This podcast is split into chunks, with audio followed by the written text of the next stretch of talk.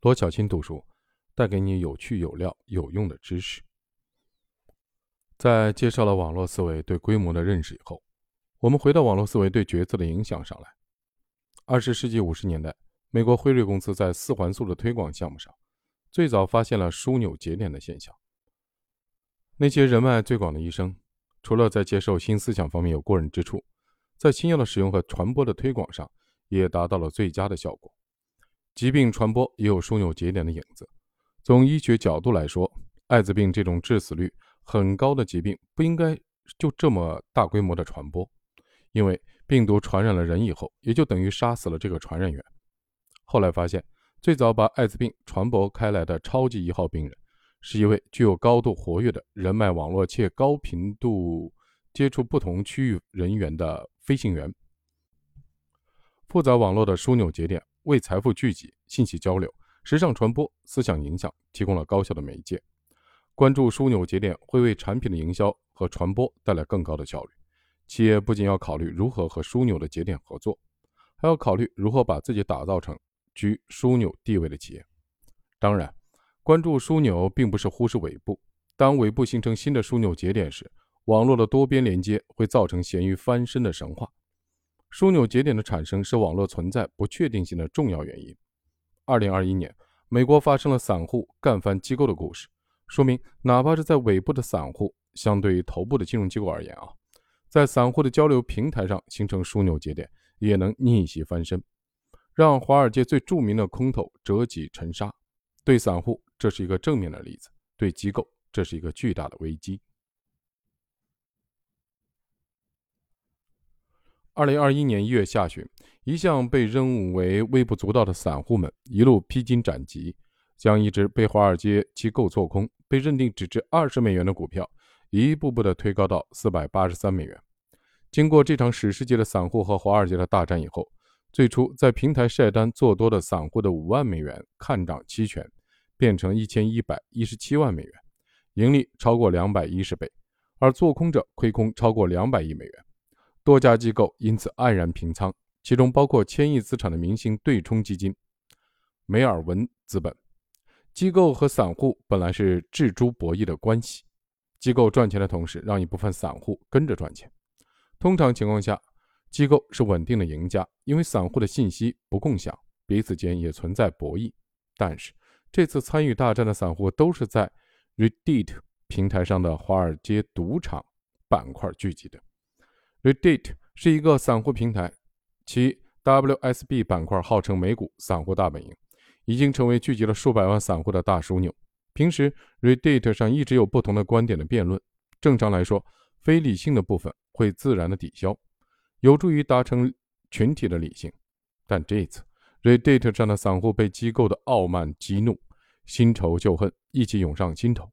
这已经和股票本身没什么关系了。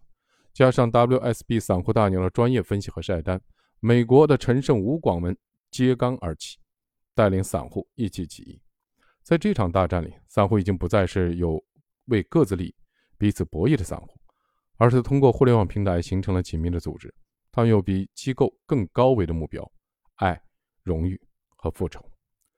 其实做空本身无可厚非，股价会被做空，说明其价格高出实际价值。做空是让价格回归理性的一种方式。然而，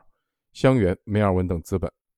等华尔街做空机构却以此为由，利用信息、技术、资金和资源的优势，高频的阻击各种股票，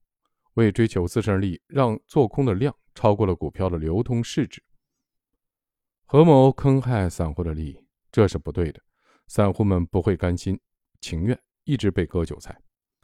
二零二一年二月四日，几只被散户做多的股票和白银回归事件发生前的价格。这次事件如同当年平民攻占巴士底狱，虽然他们建立了法兰西共和国本身没能坚持多久，但这一事件让贵族们看到了平民联合起来的力量有多大。尤其在现代的这个互联网的世界，美国学者马克·格兰诺维特在《社会和经济：信任、权力与制度》这本书里。把关系分成强关系和弱关系两种，他提出了弱关系优势的观点，认为弱关系是非正式网络的一种。在传统的社会中，大家最频繁接触的是自己的亲人、同学、朋友、同事，这是一种十分稳定但传播范围有限的社会关系，是强关系。同时，还存在着另外一类比强关系更广泛的，然而在浅层的社会关系，例如被人有意无意地提到或者打开收音机听到的一个人。格兰诺维特把后者称为弱关系。强关系可以理解成有更多共性的节点间的连接，弱关系可以理解成有较少共性的节点间的连接。关系的强弱说明节点间连接的紧密性的不同。弱关系优势的观点认为，强关系能够传递影响力，但强关系的同质化非常严重，不仅只能传递同质信息，而且思维模式也存在同质化。弱关系才可能传递有用的新信息，因此。当我们需要一份新工作、一项稀缺服务或一些重要的投资项目的信息时，弱关系更容易帮得上忙。网络间的互相的补偿和互相竞争会带来新的机会。不同网络间的互动正是机会产生的环境和土壤。比如，技术网络和经济网络的互动产生了互联网经济，弱关系带更容易带来创新。所以，非正式网络给我们提供了更多的信息和机会。网络结构是人通过自组织主动行为结果，也是对网络上的流动信息的反应。格兰诺维特还提出了弱关系中的一个特例——结构洞。一个人如果恰好处在社会纽带的位置，能够连接相互分离的多个网络，那么他就享有极大的战略优势。举个例子，观察一下公司里升迁最快的是什么人？不一定是那些最有能力、最有才华又刻苦勤奋的人，也不见得是能说会道的人。而是那些能够连接不同部门的人，尤其是那些不只看物理网络、社会网络，还会关系关心心理网络，能将所有网络资源结合起来的人。格兰诺维特对强关系和弱关系的研究，引发了我对网络结构性质的思考。弱关系代表灵活的网络连接，给了自组织很大的发挥空间。相对而言，靠法律制度、流程、文化固化的网络关系，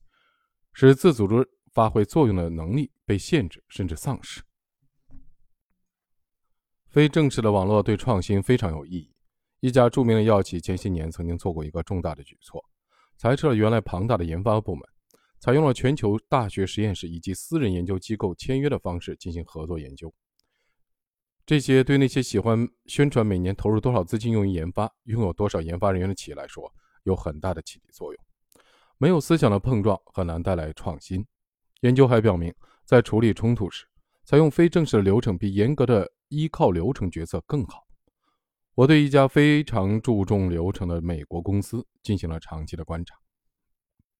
在对这家公司的另一家流程概念不太强的法国企业进行了决策文化方面的对比后，我发现，总是开会争论而不是依靠流程决策的企业，在寻找最优决策、收集不同的观点以及应变方面更有优势。与之相反，非正式网络非常有利于信息的传播和影响力的扩散。网络思维告诉我们，强关系或正式网络在很多方面可能是低效的。这个现象非常值得进一步的研究。前面我们已经说明，开放的网络不断的扩张带来了不确定性，所以开放网络会不断的产生新的危机，这是网络时代的特色。这不仅和网络的扩张有关，也与网络的结构有关。二十世纪五十年代，美苏进入冷战时期，两国已经开始自己扩大核武库的进程。美国政府开始思考，一旦美国的通信系统受到苏联的核打击，他们该如何避免整个通信系统的瘫痪？美国政府委托兰德公司进行有关的课题的研究，于是兰德公司的科学家保罗·巴兰开发了一套新型通信系统。这套新型的通信系统后来发展成为现代意义上的互联网。它在所有的节点和连接的踏步选项上体现了最大的反脆弱性，因为一旦网络某个节点连接受到了核攻击，虽然被攻击部分的通信会瘫痪，但网络的踏步可以保护余下的网络继续通信。而集中式、链式的、环式的踏步都很脆弱，特别是集中式的踏步，一旦中央枢纽节点受到攻击，整个系统就会完全瘫痪。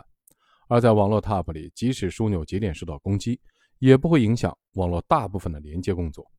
但是核打击和病毒攻击不同，核打击只能打击一点或有限的多点，不具备传播性；病毒却能侵蚀整个的网络。网络在抵抗核打击方面非常强大，但对抗能像信息一样传播的病毒效果就很差。